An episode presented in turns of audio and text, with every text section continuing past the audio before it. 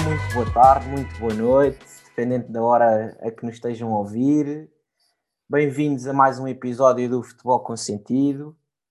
Já há bastante tempo que, que não, não vos presenteávamos com um dos nossos episódios, mas finalmente conseguimos, conseguimos voltar aqui a reunirmos e esperamos que se divirtam muito neste episódio.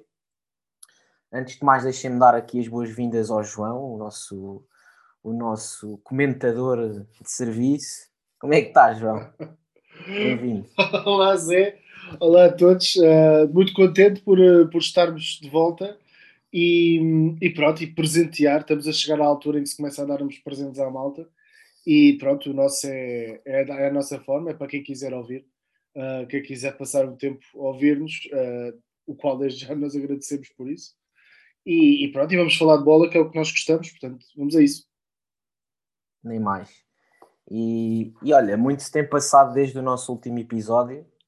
Um, já, já decorreu a primeira metade da, da fase de grupos da Liga dos Campeões.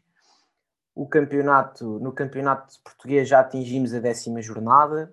Estamos quase a chegar ali ao primeiro terço do campeonato já tem havido trocas na liderança do campeonato e, e, também podemos dizer que há aqui algumas equipas da nossa Liga Portuguesa que podem já ser consideradas uma desilusão até o momento e outras que têm feito um campeonato até bastante surpreendente.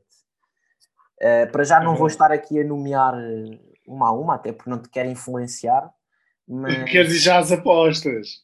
Mas, não, mas calhar começo por te perguntar o que é que tens achado aqui do, do decorrer do campeonato, de uma forma geral.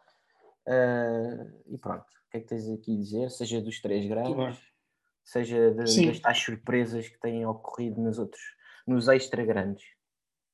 Sim. Bem, olha, o, o campeonato tá, tem sido bastante interessante. É? Acho que este campeonato vai ser muito competitivo Uh, acho que os três uh, vão estar na luta até às últimas jornadas e acho que também a questão da Champions e das competições europeias, se um deles se vir fora das competições europeias, isso também poderá influenciar de alguma forma.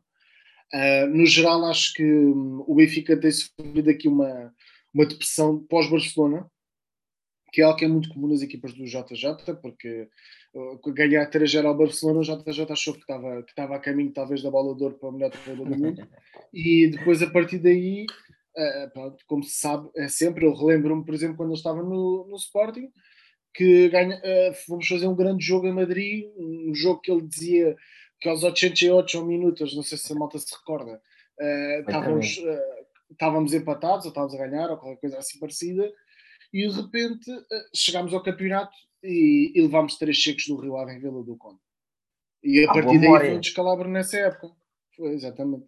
Portanto, foi, a partir daí foi sempre um descalabro. Portanto, isto não é novo. Uh, isto é muitas vezes a mensagem, é, é, é o achar que, que as coisas é, é pormos em bicos de pés e depois uh, às vezes a realidade não é bem assim.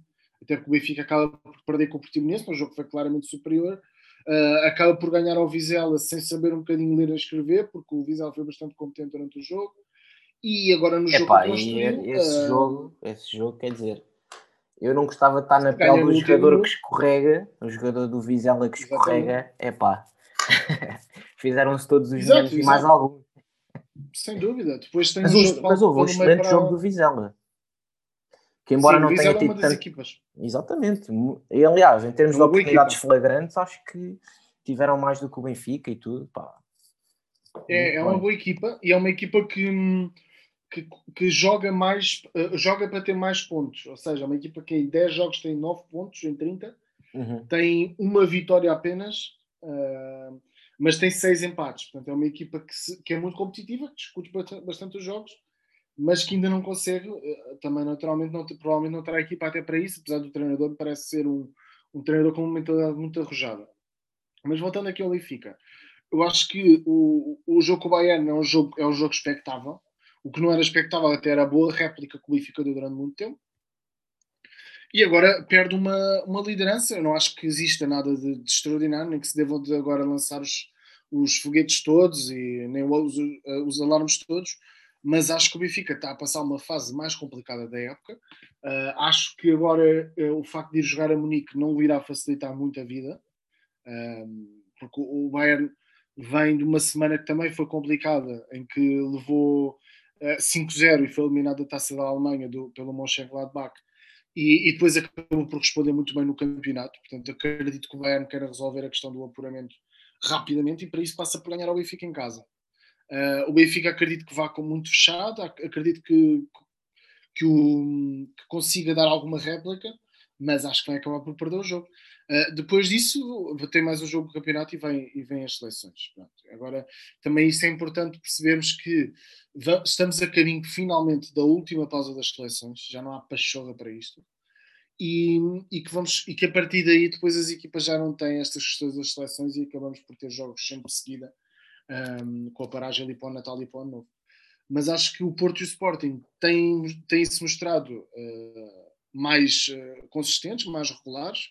O Sporting com alguns jogos em que não tem sido brilhante em termos de qualidade de jogo, mas que tem sido a equipa sempre muito consistente à imagem daquilo que era o ano passado. O Porto um, tem vindo, desde a última paragem, tem vindo a melhorar, tem vindo a ser uma equipa mais competente, com os jogadores ofensivamente a, a, a, render muito bem e com inclusão até de alguns jogadores que nós já defendíamos aqui, como por exemplo o Vitinha, que tem tido uma participação mais ativa no, no jogo da equipe. Sim, sim, sem é dúvida. Não queres estender muito mais, quero-te ouvir um bocadinho também. Não, não, mas é, concorda, concorda 100%. Uh, olha, se calhar seguindo a mesma ordem do que tu, em relação ao Benfica, eu acho que sim. Acho que inicialmente o Benfica estava, parecia uma máquina bem oleada e, e parecia até que aquelas, uh, aquelas justificações do Jorge Jesus do ano passado, que o Covid tinha afetado a performance da equipa, que até, afinal de contas, teria o seu quê de verdade, porque realmente víamos um Benfica com muito mais intensidade física, com... ou seja, quando a época começou, notava-se que o Benfica já estava uns passos à frente, de, uns passos à frente das, das restantes equipas. Para além de que, como já tínhamos referido, é uma equipa muito completa e com muita profundidade de plantel, o que inicialmente até se verificou naquela fase das pré-eliminatórias das competições europeias, em que o Benfica à quarta-feira jogava com um 11 e muitas vezes à, ao domingo jogava com outro jogador, ah, não digo um 11 totalmente diferente, mas com muitos outros diferentes. E até me recordo assim de alguns jogos em que houve jogadores como o Yaremchuk, como, salvo erro, até o jogo em Barcelos contra o Gil Vicente, que o Benfica sentiu muitas dificuldades acabou por vencer já no final da segunda parte, ou ali, uh, mas sei que foi uma, numa fase adiantada da segunda parte, já depois das substituições de Jorge Jesus, que meteu Rafa, João Mários, etc. Portanto, logo aí se notou que o Benfica tinha uma profundidade diferente. O que é que eu acho? Um, neste momento o Benfica está-se está a ressentir um, precisamente por, essa, por uma certa falta de fulgor que transparece, pelo menos aos meus olhos. Na medida em que, por exemplo, no jogo contra o Bayern de Munique, como bem disseste, eh, a equipa bateu-se muito bem ali até aos 70 minutos, a meu ver, 70 minutos, e até ao primeiro gol. Sim. Uh, também criaram algumas oportunidades, o Bayern, claro que teve mais por cima do jogo, mas o Benfica também teve as suas. Um, só que eu acho que a partir do gol do Bayern, a equipa hum, psicologicamente abanou e depois isso trouxe ao de cima, se calhar, o desgaste físico. E aí é que se nota a grande diferença entre quem joga uma Bundesliga e está habituado a um nível competitivo completamente diferente, ou quem joga uma Liga Portuguesa em que aos fins de semana e sem qualquer. Pá, não quero aqui ofender ninguém, mas pá, é diferente jogar com o Moreirense, jogar com, com o Vizela, etc ou jogar aos, aos fins de semana com equipas como, como existem na Bundesliga. E portanto, o, o Bayern pá, é uma equipa que está noutro patamar, e nem falo só do ponto de vista técnico, falo mesmo do ponto de vista físico. Eu via os jogadores do Bayern aos 80 e tal minutos com o pé no acelerador e os jogadores do Benfica completamente à rasca para acompanhar o ritmo. Sim, Mas e, também acho que até em relação ao resto. Sim. Desculpa, Zé, também... só para dizer que eu acho que até em relação ao resto, acho a muitas equipas da Europa, não é só em relação ao Benfica e ao Campeonato claro. Português. O Bayern está, neste momento é capaz de ser, se não é a melhor equipa do mundo, é de certeza uma das melhores. É incrível. Quando eles, quando eles colocam o pé no acelerador é uma coisa incrível. Mas depois eu, eu, eu sinto também essa dificuldade, esse desgaste físico do, do Benfica, mesmo ao nível interno. E isso verificou-se esta semana, por exemplo, no jogo da Taça da Liga com o Vitória. Sinto que o Benfica muitas vezes até consegue marcar cedo, na primeira parte, ou relativamente cedo, e depois na segunda parte a equipa ressente-se bastante. A equipa abana muito. Uhum. Uh, exceção feita a esse jogo com o Vizela, em que pronto, o Vizela Aliás, aí até foi ao contrário. O Benfica teve muita dificuldade em segurar o Vizela e no fim teve a felicidade de, de fazer o gol. Felicidade e mérito. Mas pronto, sim, sim. acreditar ali até ao fim. Mas resumidamente, eu acho que o Benfica, de certa, de certa, de certa forma, está a pagar o preço de ter começado a época mais cedo. Ter tido ali uhum. bastantes mais jogos com. E eu digo jogos que não foram jogos quaisquer. Havia uma exigência muito grande mesmo do ponto de vista psicológico, de vencer aqueles jogos. Que o, o, o dinheiro do acesso à Liga dos Campeões era fundamental para fazer o orçamento desta época. E depois, sinceramente, não me parece que aquele período eleitoral tenha afetado o rendimento da equipa. Acho que se talvez até tivesse feito, podia ter feito mais moça no início, quando da prisão do, do Vieira. Mas pronto, é curioso perceber como é que a equipa, se calhar mais recheada, ao mesmo tempo é a equipa que se calhar tem vindo a sentir mais dificuldades com o calendário. Na minha perspectiva, é muito interessante. Claro. Sim, e até a, a questão de que uh, nós falámos com o plantel do Benfica, eu acho que nós falámos até que o plantel do Benfica era um dos mais equilibrados em termos de opções. No entanto, há muitos jogadores que nós esperávamos uh, que já tivessem num outro patamar ao nível de rendimento e que tivessem até uh, a, a, ser realmente opções de, de grande qualidade, como, o, por exemplo, o caso do Sublinha, uh, que eu, eu, por exemplo, dizia que era um, um, jogador que eu achava que poderia realmente este ano, tendo essa oportunidade de explodir e, e fazer diferença. Um, a questão dos laterais direitos, o Benfica tem quatro laterais direitos, uh, no entanto, ainda não acertou, também tem tido imensas lesões. Agora, no último jogo, chegou lá o Radonich, já é a quinta opção que, ou seja, o, tem jogadores interessantes, mas há ali alguns jogadores que se nota uma diferença uh, quando, quando, quando entram. Os três centrais têm-se jogado quase sempre, uh, quanto muito entra o Morato para, um, para o lugar do, do Vertonghen, vão rodando ali os três. O, o Grimaldo tem jogado quase sempre, porque não tem, não tem assim grande opção para trocar. O Weigl e o João Mário Uh, também tem, a maior parte das vezes tem sido opção porque o Maite e o Tarap não dão as mesmas garantias. Pronto. Ou seja, acaba, acabamos por ver aqui um conjunto de situações em que uh, as coisas tornam-se difíceis quando o Benfica tem uma maior cadência de jogos. Uhum. Um, mas sim, eu concordo em absoluto com o que tu disseste. Acho que o efeito psicológico da, da vitória do Barcelona acabou por, eh, por comprometer aqui um bocadinho aquilo que, que porque, porque acho que a equipa acabou por entrar no, quase num, num estado de euforia, né? Flash, é, de euforia uh, e, e, pronto, acabou Sobranceria, talvez. Por, sim, isso depois acabou por prejudicar a equipa uh, no sentido em que não, em que, pronto, em que acaba por ter vários resultados menos positivos. Uh, mas aí, vamos ver, é como eu te digo.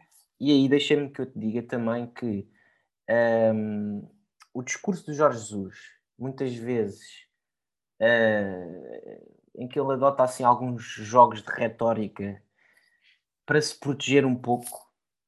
E eu recordo que antes do jogo com o Barcelona, a forma que ele arranjou de se proteger caso houvesse ali um, uma derrota na luz com o Barcelona foi que, epá, o Barcelona não deixa de ser o Barcelona e é uma grande equipa e é uma das melhores da Europa e, e 30 por uma linha, depois vence 3-0 e obviamente que isso não deixa de, no papel, não deixa de ser, uhum.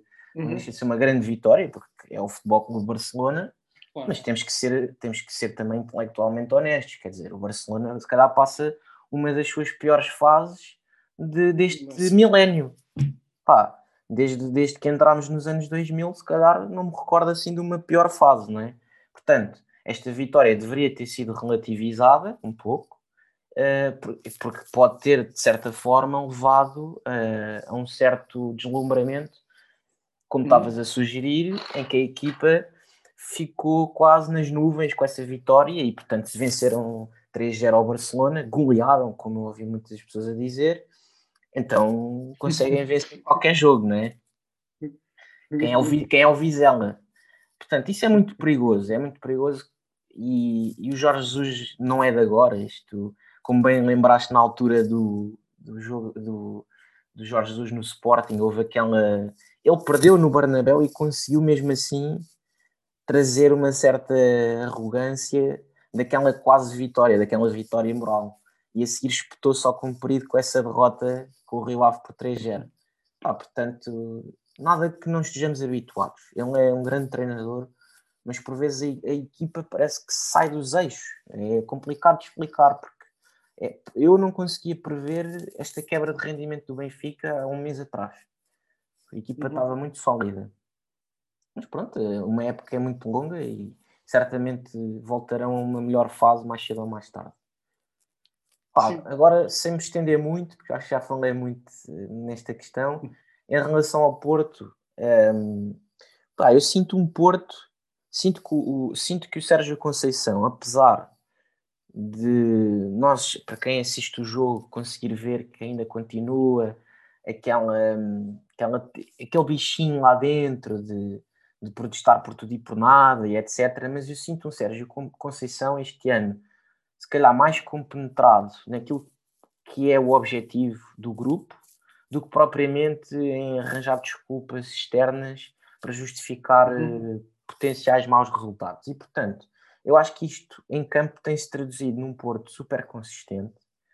Um, obviamente que obviamente que num grupo muito complicado da Champions, mas destaca aquela vitória no Dragão ao AC Milan, que não, que não é uma equipa qualquer e tem demonstrado isso na Série A, e não deixa de ser curioso, tal como disseste, que o Porto este ano consegue ter estes bons resultados e ter essa consistência, ao mesmo tempo que aposta, não tem medo de apostar em jogadores como como Fábio Vieira, como Evanilson neste fim de semana, uhum. entre outros, e portanto pá, acho que é um Porto é um Porto que tem tentado recuperar permitam-me que diga mesmo da péssima imagem que deixaram ano passado, com aquelas quesilhas todas, um Porto muito quesilento, e este ano eu acho que tem conseguido, tem conseguido mostrar outro, outra face. Tem sido agradável assistir os jogos, aos jogos do Porto tem ali um jogador fabuloso que está, este ano eu acho que está no, no ponto repousado, que é o Luís Dias.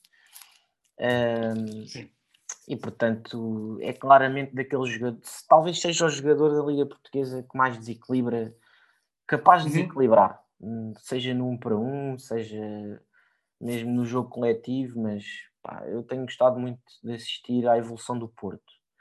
Relativamente ao Sporting, o Sporting é aquele, acho que dos três grandes é o que tem tido os jogos, talvez tenha, seja aquele que vai ganhando mais vezes pela margem mínima, mas aqui eu vou dizer isto com algumas ressalvas porque não tenho a certeza se os restantes não tenho na memória todos os resultados, mas na minha cabeça pelo menos é o que me parece, que é o que vai ganhando mais vezes pela margem mínima. E, e aqui poderíamos eventualmente até associar que talvez seja uma equipa que não consegue criar tantas oportunidades como o Porto, como o Benfica, o que a meu ver nem tem sido verdade.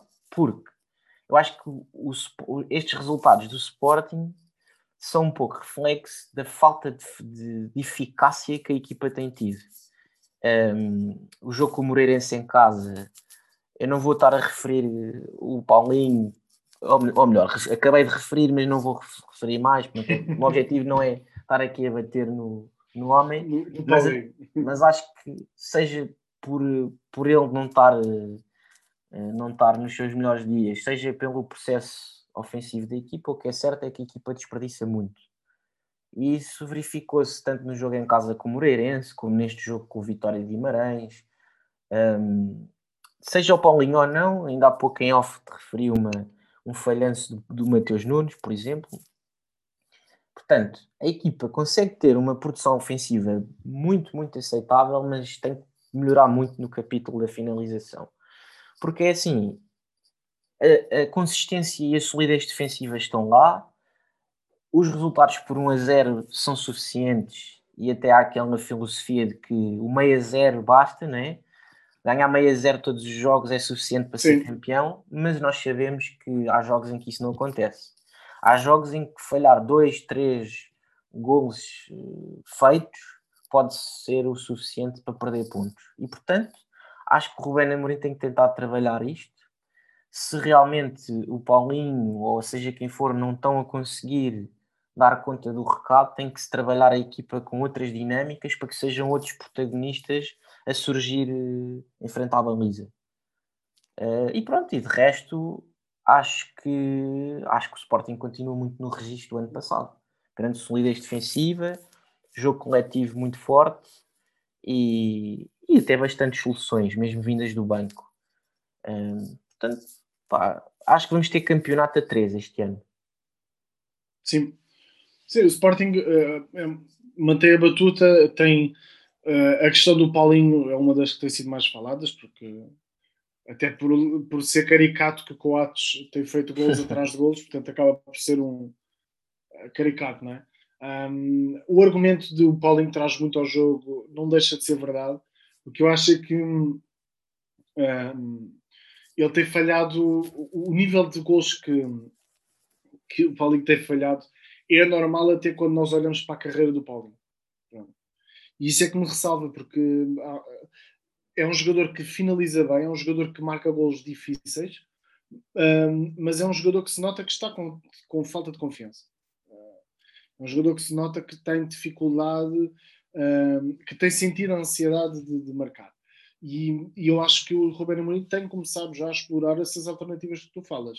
Eu não me admirava nada ver o Sarabia a jogar a, ah, ali a, a, no meio, falso 9, Certo, certo. Concordo. Acabava por. Pá, acaba por ser uma, uma situação em que o, o Ruben Amorim já está a explorar. Com, não me admirava ver o Pote, o Sarabia, uh, com o Nuno Santos, ou até mesmo com o Mateus Nunes a jogar com, os, com esses três, com o Daniel Bragança a jogar mais cá atrás. Uhum. Uh, porque o Mateus Nunes joga bem naquela posição também, porque é um jogador que é forte sem bola, é forte no arranque, fisicamente. O Sarabia é um jogador que finaliza muito bem, que no meio acaba por descer, uh, tem, tem ainda, pronto, tem várias soluções.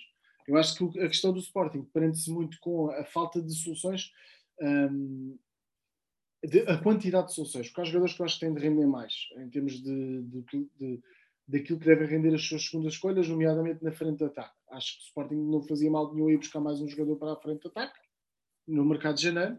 Uh, porque hum, acabam por, acabam por uh, o desgaste vai se acumulando. Sei, tem sido uma gestão muito bem feita, mesmo nos jogos da Champions. Uh, o Sporting acaba por, por ter alguma facilidade em ganhar os jogos, mas o Jovem não tem rendido o que é expectável, o TT não tem rendido o que é expectável. Um, Tabata tem poucos minutos. O Tabata veio agora de lesão, se não me engano, tem tido poucos minutos. No meio campo, o próprio Nuno Santos relativamente tranquilo. Sim, o próprio tem jogado melhor a ala do que propriamente a extremo. Sim, tem sido, tem sido inconsistente, podemos dizer assim. Sim. Um, quando eu olho, por exemplo, ao meio campo, acho que até estou um pouco descansado porque sinto que o Sporting tem opções, quatro opções de muita qualidade para ali. Uh, mesmo o próprio Ugarte tem sido um jogador que às vezes que tem entrado e até no jogo contra o Famalicão para a Taça da Liga que deu sinais muito positivos. Uhum. Uh, na defesa, uh, continuo com a minha de que acho que o Sporting precisa de mais um central. Acho Sim. que o Inácio tem dado. O Inácio é um senhor jogador. tivesse ele a imprensa de outros e já estava, sem dúvida, provavelmente nível muito mais alto numa seleção. Já já foi chamado, mas provavelmente a jogar mesmo na seleção. E, e acaba por, por, ter, por sair prejudicado por não ter essa imprensa toda. Nas laterais. Uh, e aliás, depois o Neto tem que concluir em relação às centrais, que isso até ganha outra, outra importância na medida em que o Mateus Reis muitas vezes jogava ali a central, como terceiro central, agora tem sido aposta uh, à ala esquerda. Portanto, se ele se continuar a consolidar na posição da ala esquerda, então realmente ainda reforça mais a necessidade de ter que se ir buscar um central, não é? Exatamente. Não, sem dúvida nenhuma. Acho que, acho que é mesmo super importante. um, que, essa, que essa necessidade seja satisfeita, um, porque, porque o Sporting acaba por. Uh, não é a mesma coisa jogar com, por exemplo, jogar no trio de centrais. Uh, tem a opção Marçá, ainda não vi o suficiente do Marçá para conseguir dizer se poderá ser uma opção ou não. É um jogador que tem, mas também é um escardino, uhum. por exemplo. É? Uh, o Sporting precisa de um jogador, eu acho que o futuro, a futura tripla um destro. Uh, provavelmente irá passar com um destro, com o Atos e com o Inácio à esquerda. Há a questão da CAN, que ainda não se sabe se o Fedal vai ou não, não é? Uhum. Portanto, uh, há, aqui muito, há aqui algumas há aqui alguns pontos de interrogação. E isto é muito volátil. muitas vezes há equipas que reagem muito bem depois de uma paragem de seleções, há equipas que reagem mal depois de uma paragem de seleções. Já tivemos equipas que começaram a época no pico, depois com o passar do tempo há uma paragem de seleções, vem por aí abaixo. Portanto, isto até dezembro acaba por andar sempre para a frente, para trás, para a frente, para trás, para a frente. Vamos ver, vamos ver ah, como ainda... é que estas equipas também reagem. Pá, ainda levas ali com o Lucas Áfrico. Lucas Áfrico. Esse agora não foi para o Estoril. Foi, mas como o, gajo, como o gajo até tem feito uma, uma boa, um bom campeonato. Não, eu prefiro, eu não, eu não sou... preferi o Patrick William. Patrick William. Mas, mas, mas ele é canhoto. Ele é canhoto também. Não, não se enquadra no perfil que estávamos a, a falar. Acho, acho que para isso podiam ir buscar o Eduardo Quaresma. Uh, apesar de ele ter dado aqui umas barracadas contra o Porto e uh, eu continuo a acreditar no potencial do miúdo. Acho que tem não, de se empenhar mais naquilo que é a profissão dele. Tem de ser não, não, estava, não me estava a lembrar dele, realmente. Havendo o Eduardo Quaresma, pá, faz todo sentido dar-lhe mais essa oportunidade, não é? Sim, acho que é um miúdo que tem de, tem de ter a oportunidade para crescer, mas também tem de ter paciência, porque acho que ele tem muito potencial. Uhum. Agora, uh, eu acho que o problema dele é um problema mesmo de commitment, de, de compromisso com a, promoção, com a profissão uh, por, e de saber também, fruto da idade, separar, o, separar os momentos. Uh, pelo menos aqueles backstage do Sporting e mesmo a questão do mesmo o Amorim dava sinais disso nas conferências de imprensa uh, que é bom ter um quaresma porque, uh, a dar a ideia que ele é quase o palhacinho do grupo mas depois o problema é que às vezes também o prejudica, não é? é difícil confiar exatamente num jogador que parece que está sempre tudo bem que está sempre que as coisas para impedir às vezes pode, pode não leva as coisas tão a sério, não é? Exatamente, eu acho que isso também pode estar a prejudicá-lo. Uh, acho que então dela era, encontrou um contexto bom para ele, para ele crescer, para amadurecer e para levar e para perceber que realmente tem de dar ao chinelo. Pronto, basicamente Sim. a expressão é essa. Agora, o Sporting tem um potencial tremendo, seja em jogadores de formação, seja em jogadores de uh, já na, que ainda estão na formação ou que estão na equipa B, na equipa de sub-23 e o projeto passa por aí. Tem uma identidade definida e acho que tem de continuar a apostar. Agora, havendo uma boa possibilidade no mercado, tu estavas a brincar com o Lucas Áfrico, mas há, há, centrais interessantes no futebol português. Eu, pessoalmente, se fosse preciso, apostava no Eduardo Quaresma, continuava, voltaria a apostar nele, não, não teria grande problema nisso. Mas há jogadores interessantes, uh, mesmo tu no Estoril, falaste do Estoril, mas, mas há jogadores. Uh, o Boa Vista tem um central colombiano que eu acho que é bastante interessante, o Poroso, penso que é o nome. Penso que é o nome. O, o, mesmo o Patrick William até me surpreendeu ter saído do Famalicão, porque eu achei que ele era um central interessante. Não estou aqui a tentar gerar sugestões para o hum. Sporting, mas acho que há aqui. Há ah, mas o projeto do Estoril também é aliciante, pá. O projeto do Estoril é um projeto muito bem trabalhado. E olha, se quiseres até pegarmos por aí, falar da surpresa deste campeonato, que tem sido claramente o Estoril, não é? Um deixa, Deixa-me só dizer uma coisa antes de saltarmos.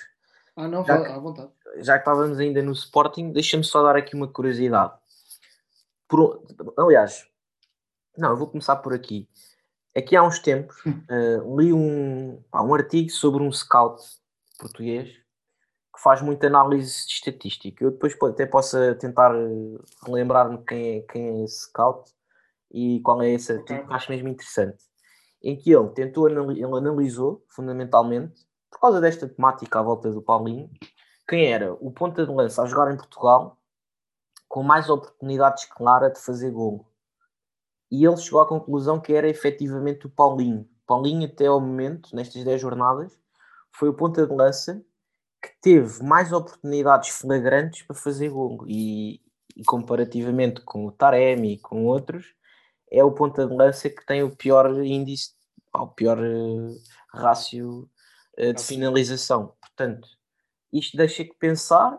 Por um lado, eu acho que pode estar relativamente ligado uh, ao papel que ele desempenha em campo. Porquê? Porque jogador, muitas vezes os jogadores mais ofensivos, uh, os treinadores libertam-nos das tarefas defensivas para lhes dar, para não os desgastar tanto fisicamente, e quando chega à altura da verdade, que é a altura deles terem necessitarem de ter frieza para finalizar e para tomar as melhores decisões, terem disponibilidade física para o fazer. E muitas vezes não sei até que ponto o Paulinho não se prejudica por realmente ter um papel de muita, muito desgaste em campo. Porque isso é verdade. O Paulinho intervém muito no jogo, na construção do jogo ofensivo do Sporting e até na primeira fase defensiva, na, na fase de, de pressão, na primeira linha de uhum. pressão. Uhum.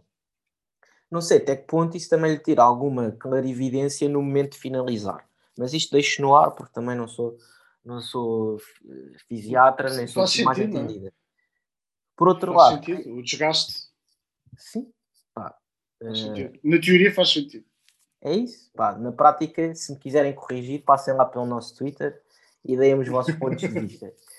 Depois, por outro lado, queria só deixar aqui a questão: se te lembras do, num, pá, num passado recente do nosso campeonato, se há algum médio que tenha atuado na nossa liga que tenha, que tenha demonstrado a capacidade que o Mateus Nunes demonstra para queimar linhas no jogo interior, para ultrapassar adversários com a facilidade com, com que ele ultrapassa, que eu às vezes acho aquilo uma coisa inacreditável.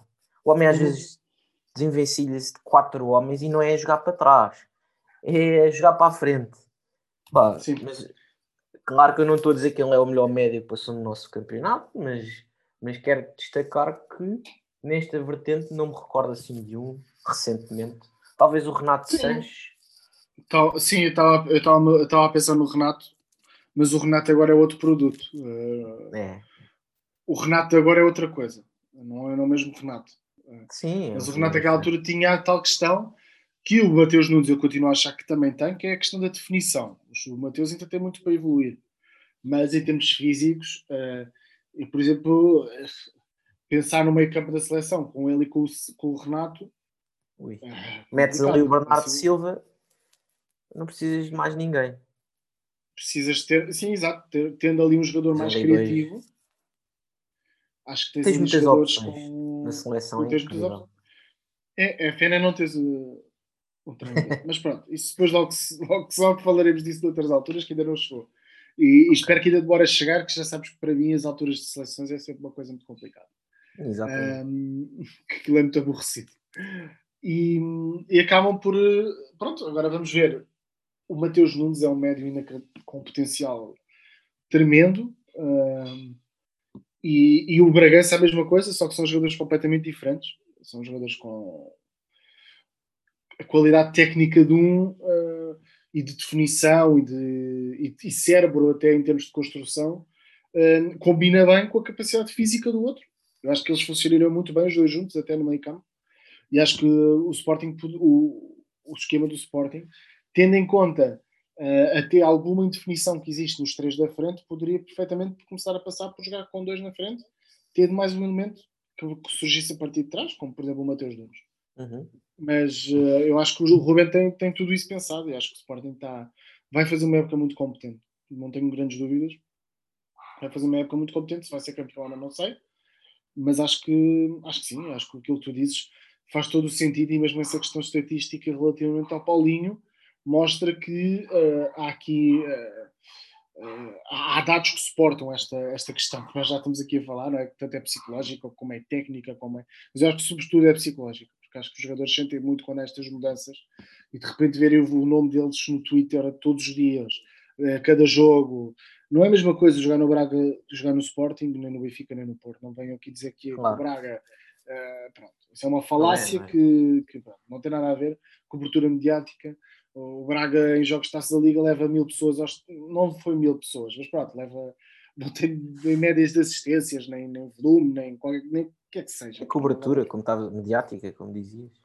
Exato, e temos mesmo de estrutura, de massa adepta, mesmo está até que o vizinho Guimarães tem dificuldade em competir, portanto, não, não, não, não vamos estar agora com. E não tenho nada contra o Braga, atenção. Não, é realidade. Mas eu acho é que é diferente. Tu teres, uh, quer dizer, o teu nome está tá exposto todos os dias na, na, nos meios de comunicação, os, nos programas diários em que se fala dos jogadores todos os dias, na, nas CMTVs desta vida, até no próprio Canal 11, em que fazem análises mais detalhadas uh, e com qualidade, diga-se de passagem. Acho uhum. que temos, tem de se perceber que a estrutura, a máquina por trás do Sporting é completamente diferente e isso também afeta um jogador se entrar muito bem, é, é meio caminho andado. Agora acho que o Paulinho tem noção que a metade da época que fez foi bastante fraco. Eu, eu tive a ver as estatísticas. Uh, penso que foram 6 gols em 30 e tal jogos. Penso. É isso. É muito pouco. Para um avançado que custou, custou. E que, uh, quer dizer, um avançado do Sporting. Portanto, acaba por ser muito. Tem que dar mais. Tem que dar mais. Agora acho que o Amorim vai tentar espremer até ao fim, até porque é um jogador que dificilmente vai ser, vai ser valorizado no meio disto tudo. Então eu acho que o Sporting vai sempre claro. perder dinheiro com ele. Ah, mas mesmo que não, mesmo que não faça dinheiro, já, já não é um jogador, acho que não foi contratado com o intuito de valorizar e vender, mas ao Sim, menos que consigamos uh, retirar o rendimento esportivo, porque realmente foi uma Sim. contratação cara, não é? Claro. Olha, sem dúvida, sem dúvida. Então, e vamos lá aqui à surpresa do campeonato. Estavas a querer falar aqui do Estoril Praia, e muito bem. Pá, neste Sim. momento ocupam o quarto lugar à condição, não é? Sim, é um projeto muito bem, bem definido. Uh, jogadores, uh, alguns deles que não tinham, alguns até muito desconhecidos, o Chiquinho, o próprio o André Franco, uh, portanto, jogadores muito interessantes que, estão, que estão a dar nas vistas, uma equipa muito bem orientada, com um modelo de jogo muito bem definido, um treinador muito promissor também, e, e que está a dar uma, uma réplica muito boa e mostra que vale a pena ter projetos sustentados no futebol português. Uh, vale a pena apostar num estilo de jogo atrativo e que uh, não vou dizer que jogam como, como o Barcelona, mas tem uma proposta de jogo atrativo. Uh, claro que, um, tem jogadores para isso também, tem jogadores dotados tecnicamente, tem jogadores explosivos, tem jogadores que eu acho que vão ser os sérios candidatos à, à luta europeia. Uh, e estou a gostar muito. Uh, acho que é um, é um, exemplo, a par do Vizela, apesar do Vizela, como eu te disse, ter uh, um rendimento estar, estar, muito mais abaixo da classificação, acho que há projetos sustentados no futebol português que nós temos de olhar com muita atenção para eles. Há outros projetos que são que não têm pés nem cabeça e, e naturalmente poderão, poderão passar por mais dificuldades. Pois. Pá, eu realmente acho que depois daquela, daquela do campeonato que o Estoril no ano passado fez na nossa segunda liga já era mais ou menos expectável e depois de vermos o rumo de, de, de digamos de, do mercado de transferência já era mais ou menos expectável que se o Estoril mantivesse o mesmo, a mesma proposta de jogo poderia ter um campeonato, fazer um campeonato muito interessante. Se bem que isso é sempre uma incógnita. E o ano passado o Farense, que também vinha de uma segunda liga bastante promissora, demonstrou que não eram favas contadas. Uma primeira liga, muitas vezes, não é muito fácil. Mas o Estoril realmente, eu acho sinceramente que é uma agradável surpresa.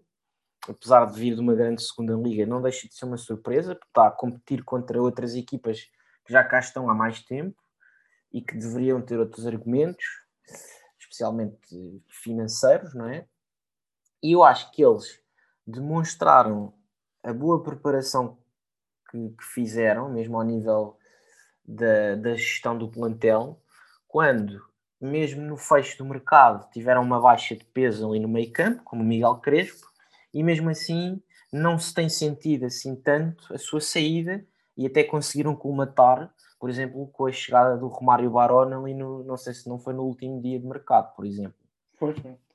Para além de que movimentaram-se de forma bastante inteligente.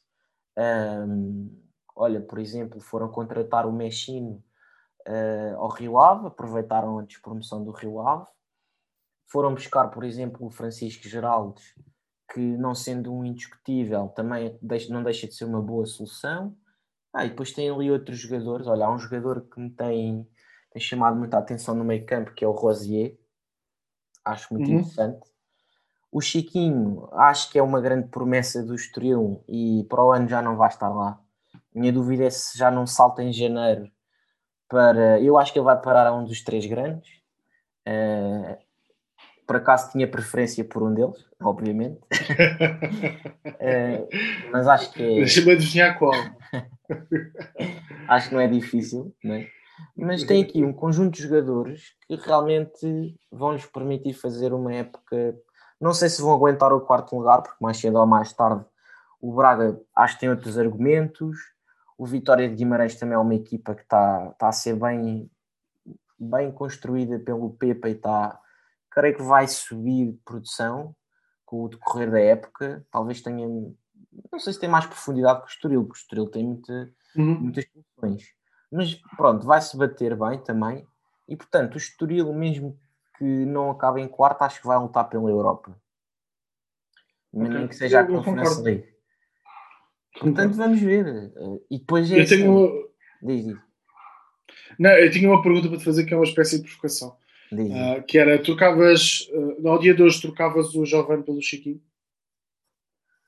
Epá, se formos ignorar aquilo que o Jovem já fez noutras épocas, aí obviamente acho que trocava, mas, mas, mas sendo racional, não, porque quer dizer, eu acho que o jovem, a meu ver, deve estar a passar por uma questão também, ah, não sei, uma quebra de rendimento muito associada a algo do foro psicológico, não sei, porque quer dizer, ele já demonstrou ser um jogador com atributos técnicos acima da média, tem uma capacidade física também acima da média, ah, portanto, não, é, é, é um pouco incompreensível a apatia dele em campo este ano.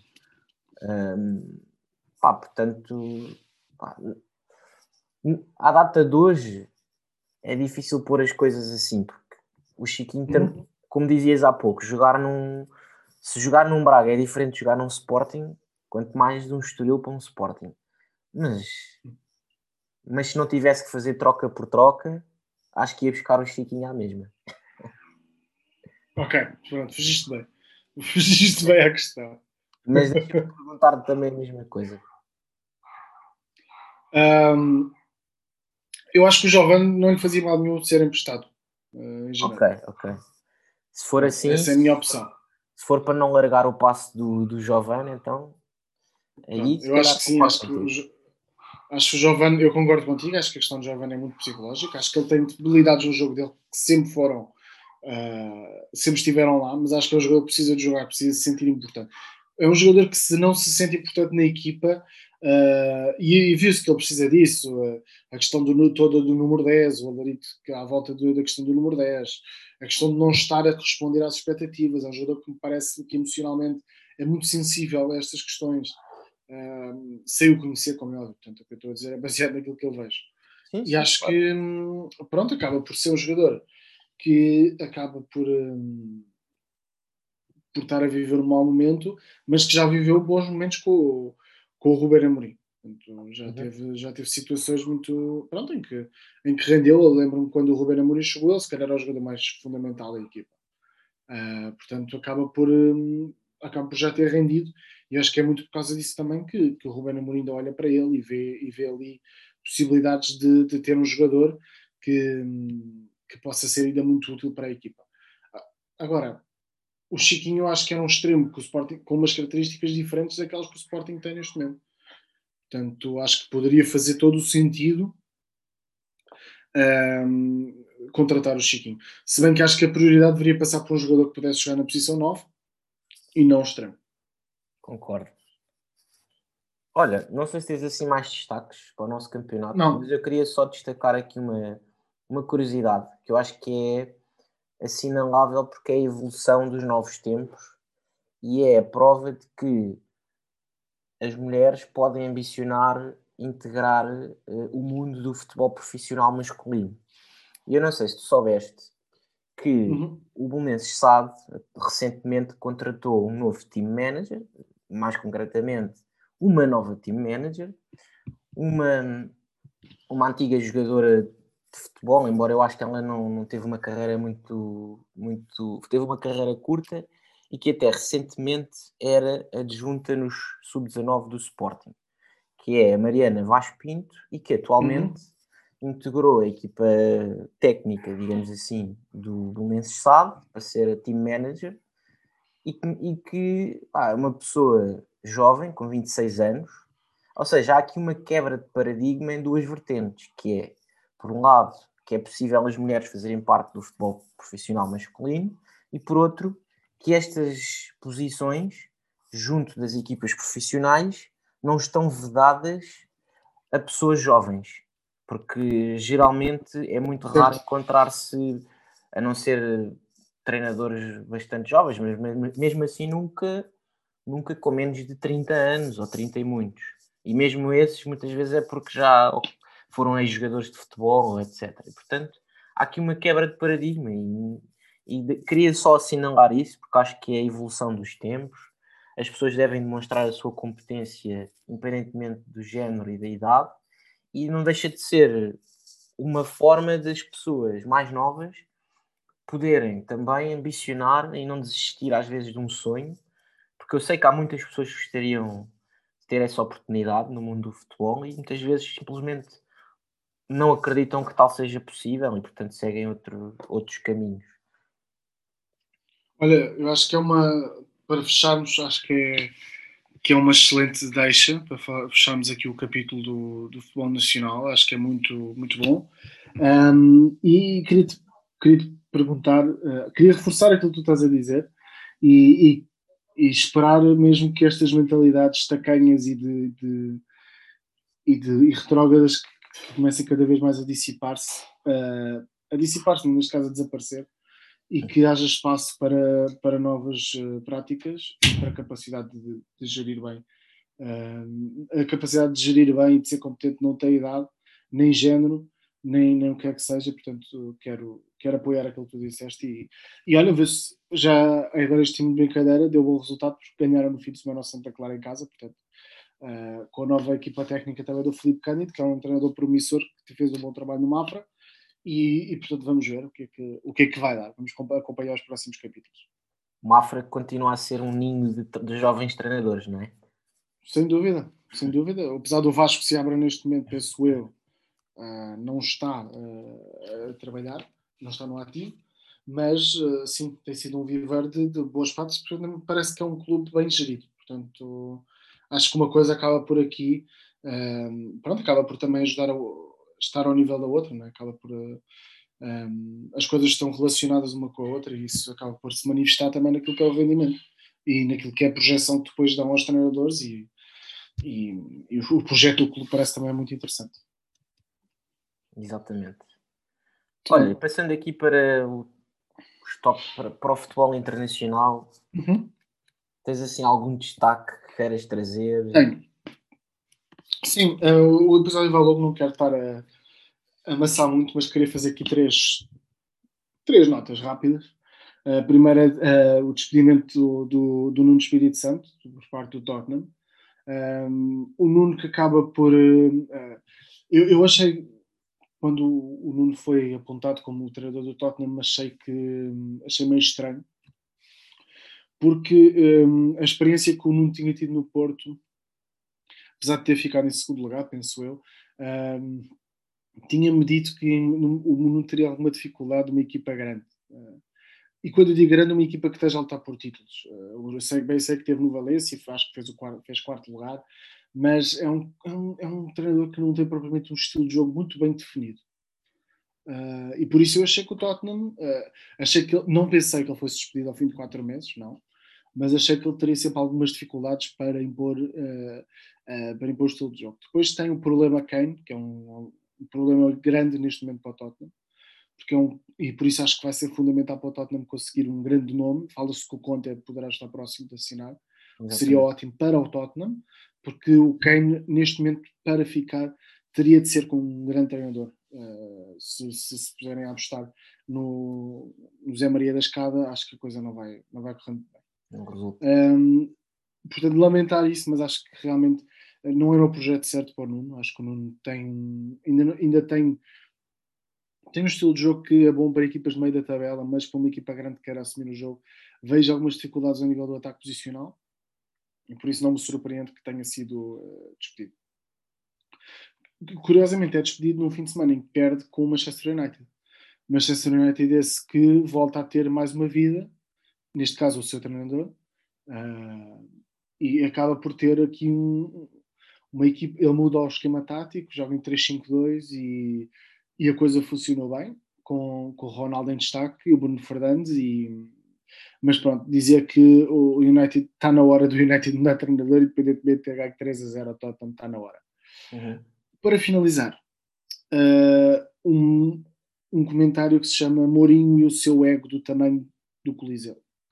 Portanto, uh, Mourinho a ser Mourinho, 6 a 1 de uma equipa norueguesa e jogadores internacionais, uh, jogadores super promissores, nem sequer jogavam na Noruega, não têm qualidade, não prestam para nada. Uh, o Gonzalo Vilar, que era talvez um dos melhores, um dos grandes talentos do meio campo espanhol, titular na seleção de sub-21, uh, já não presta para nada. Uh, enfim, uh, portanto, Mourinho a ser Mourinho, Mourinho a queimar jogadores, Mourinho a queimar-se ele próprio. E a minha aposta é que daqui a 10 anos o Mourinho estará a treinar o, o Felgueiras no Campeonato de Portugal vai a bom caminho. Admira-te. Mas pronto, não sei se queres comentar os meus ou queres mandar outros aí para, para a baila. Olha, em relação à Premier League, um, ehm, vou dar duas notas rápidas. Uma dizer que pá, este fim de semana assisti ao jogo do, do Tottenham contra o Man United. Estava uh, curioso para perceber qual é que seria a resposta que, que a equipa ia dar depois daquele autêntico descalabro em Old Trafford contra o Liverpool.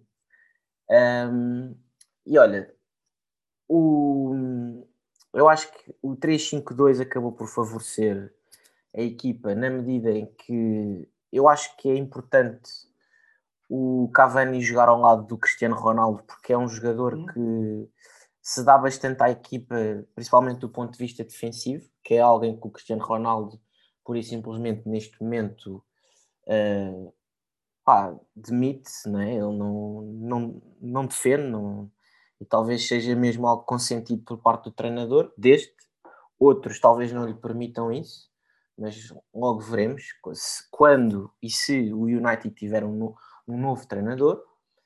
Que, eh, e aqui ali com, com a outra nota que eu queria dar do Man United, eu acho que devia ser para ontem, ou se não fosse para ontem, de preferência uh, para o mais rapidamente possível, porque embora o United tenha ganho, acho que o gol e, e, e um excelente gol, diga-se, do Ronaldo, foi um grande desbloqueador. Porque a primeira parte, é verdade que o United teve mais ocasiões que, que o Tottenham, que é, cuja frente de ataque não me parece a frente de ataque de outros tempos, parecem uns autênticos gatinhos, o Son, o Kane, etc. Mas o United, o United também não fez, a meu ver, uma exibição assim tão de encher o olho. Parece que a bola queima. A facilidade com que o United faz erros não forçados e perde bolas no meio campo, com passes de primeira escusados, ah, é inacreditável. Mesmo jogadores como o Bruno Fernandes, que é um jogador que sabe ter a bola no pé, muitas vezes prefere fazer aqueles passes de primeira, a abrir, fazer grandes marcações, do que conseguir manter a posse e pensar o jogo com algum critério. Portanto, Solskjaer sai e o mais rapidamente possível, se faz favor. Depois, concordo, concordo. Ah, depois, ainda na Premier League, queria só dar aqui a nota de. Eu, antes do jogo do United com o Tottenham, fui olhar para a tabela classificativa e achei. Epá, curioso. Curioso porque no início da época o Arsenal começou tão mal e o treinador começou tão mal, mas curiosamente tem vindo a recuperar recentemente. Uh, pá, face àquilo que foi aquele início da época horrível, tem vindo a recuperar bastante bem e embora agora esteja com os mesmos pontos do United, quando eu olhei para a classificação antes do jogo do United com o Tottenham, pensei, epá, o, o United arrisca-se a ficar atrás do Arsenal nesta jornada. E aqui eu acho que temos que dar mérito também, um jogador que levou muita pancada no início da época, que é o Aaron Ramsdale, que neste momento caminha para ser um dos futuros ídolos do, do Arsenal. É inacreditável. A boa, a boa imprensa e a boa, a boa, como é que eu ia dizer? Ah, o bom acolhimento que ele tem tido na, dentro da, da massa adepta do, do Arsenal. E isto também acaba por ser quando um guarda-redes de uma equipa destas começa a ser um dos ídolos da, da massa associativa, isto é demonstrativo também de que esta equipa passa por uma altura menos boa, não é? E tu viste, e fez a defesa do ano, portanto. Exato. Uh, contra o Leicester, fez uma defesa inacreditável. Se calhar uma das. Eu não me lembro, talvez, uh, não sei, há muito tempo que não vi uma defesa daquelas, que foi de ficar de boca aberta. Sim, eu concordo contigo, acho que o Arsenal, acho que tem ali. Finalmente o Arteta está a deixar de inventar e está a manter, tem mantido sempre o 11, que é uma coisa boa. E em vez de andar a inventar e a mudar de esquemas táticos todas as semanas, acho que a coisa está a resultar melhor, sem dúvida. Yeah. Ah, olha, só para fechar, só para não dizerem que falamos só da, da Premier League, queria só destacar para mim aquelas que têm sido as duas surpresas da La Liga e da Bundesliga. Na La Liga, a Real Sociedade tem feito uma época interessante, não estou a dizer que é fantástica, mas é interessante e tem ali jogadores também bastante interessantes, com algum potencial. E, e eu acho muito interessante quando a Real Sociedade está forte, porque ao mesmo tempo eu acho que desperta ali uh, a rivalidade com o Atlético Bilbao, que nós sabemos que a rivalidade no País Basco é muito intensa e até recentemente jogaram, as duas, as duas, as duas equipas jogaram e portanto estou curioso para perceber até onde é que esta Real Sociedade pode ir. E depois, na Bundesliga, queria destacar uh, o Friburgo, que tem feito um campeonato pá, fantástico. Uh, pá, portanto, será que, será que temos aqui um, um Friburgo que vai lutar pelo vai lutar pela Bundesliga com o Bayern, com o Super Bayern? Não, agora apanhaste-me surpresa com esta. Pronto, a questão da Real Sociedade, eu olha, fiquei bastante uh, ontem desagradado com a Real Sociedade porque acabaram por perder o jogo de forma inacreditável. Uh, perder, não, desculpa, por empatar. Uh, o Atlético, inclusivamente, estava com menos um e acabam por empatar, acabam por empatar no, aos 91 de uma forma ridícula. Mas sim, concordo contigo com a questão da Real Sociedade. a questão do Friburgo também sabes que todos os anos da Bundesliga têm aparecido equipas interessantes, uh, com treinadores muitas vezes que vêm de, de, origem, têm uma origem da Liga Suíça, da Liga Austríaca, etc., mas que são projetos sustentados e que têm, uh, e têm aparecido. Portanto, o Alfanam já fez boas épocas, uh, o Wolfsburg, que, pronto, que para, para surpresa de ninguém, depois de apontar o Van Bommel como treinador, agora está à procura de outro. E, e, o Frankfurt, que foi buscar o treinador que estava no Wolfsburg, um, e apesar de no início a coisa não estava a correr muito bem, parece que agora já encarrilou. Portanto, temos o, o Gladbach que estava a ter uma, um início de época muito difícil porque foi buscar o Adi Uter que estava a treinar o Frankfurt. Portanto, já falámos disto, desta misturada de treinadores, troca daqui, vai para ali. E, mas são projetos muito sustentados e com normalmente têm uma identidade e têm uma cabeça por trás deles que, que faz todo sentido. E eu agora eu acho que acho difícil do Friburgo não tem não tem equipa para se, para se aguentar, acho eu.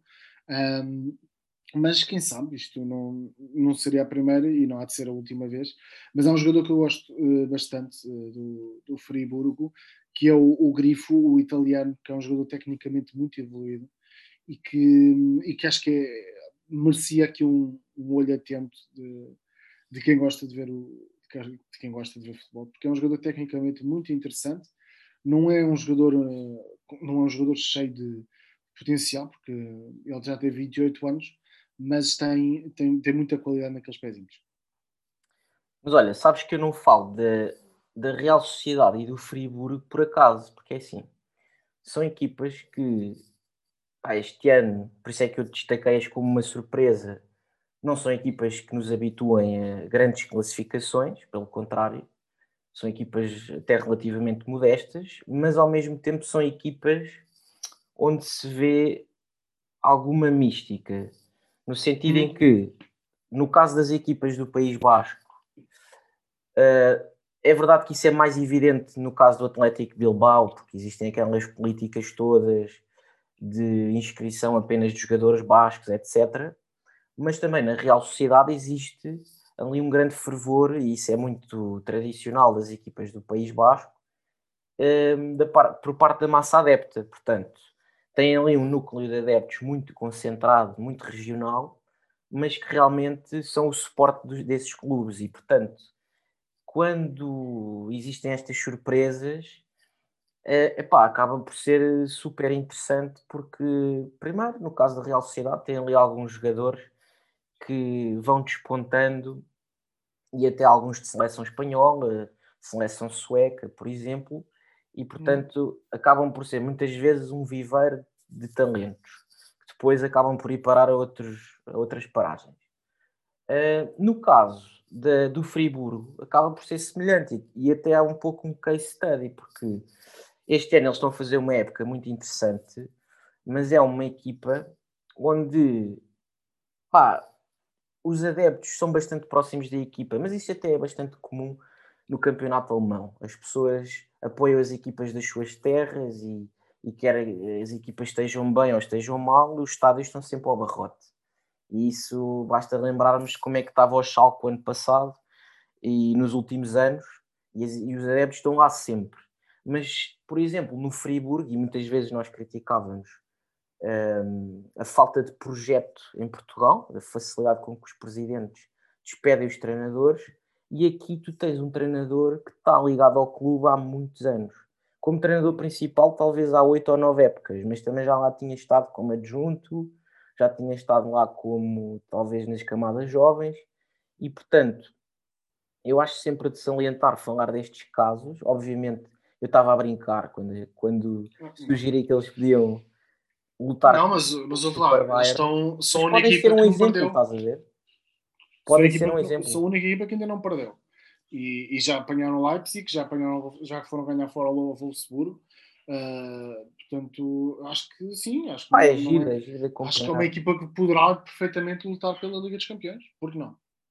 Pá, não sei. Sim, logo veremos, mas estes campeonatos têm sempre esta magia.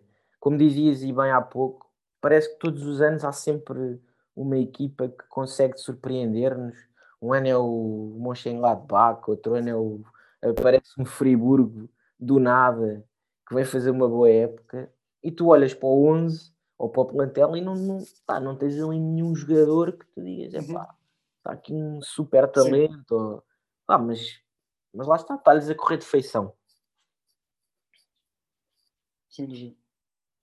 Sem dúvida, olha, é uma ótima nota para fecharmos aqui o, o, o programa e o episódio de, de hoje. E pronto, olha, esperar que continuemos aqui a ver grandes equipas a surgirem.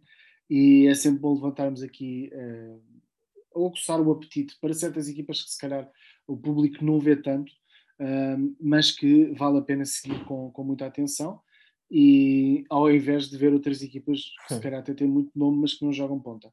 Portanto, acho que fizeste muito bem e olha, desejar-te tudo bom, um grande abraço para todos, uma ótima semana e, e pronto, e vemos no próximo episódio, Zé.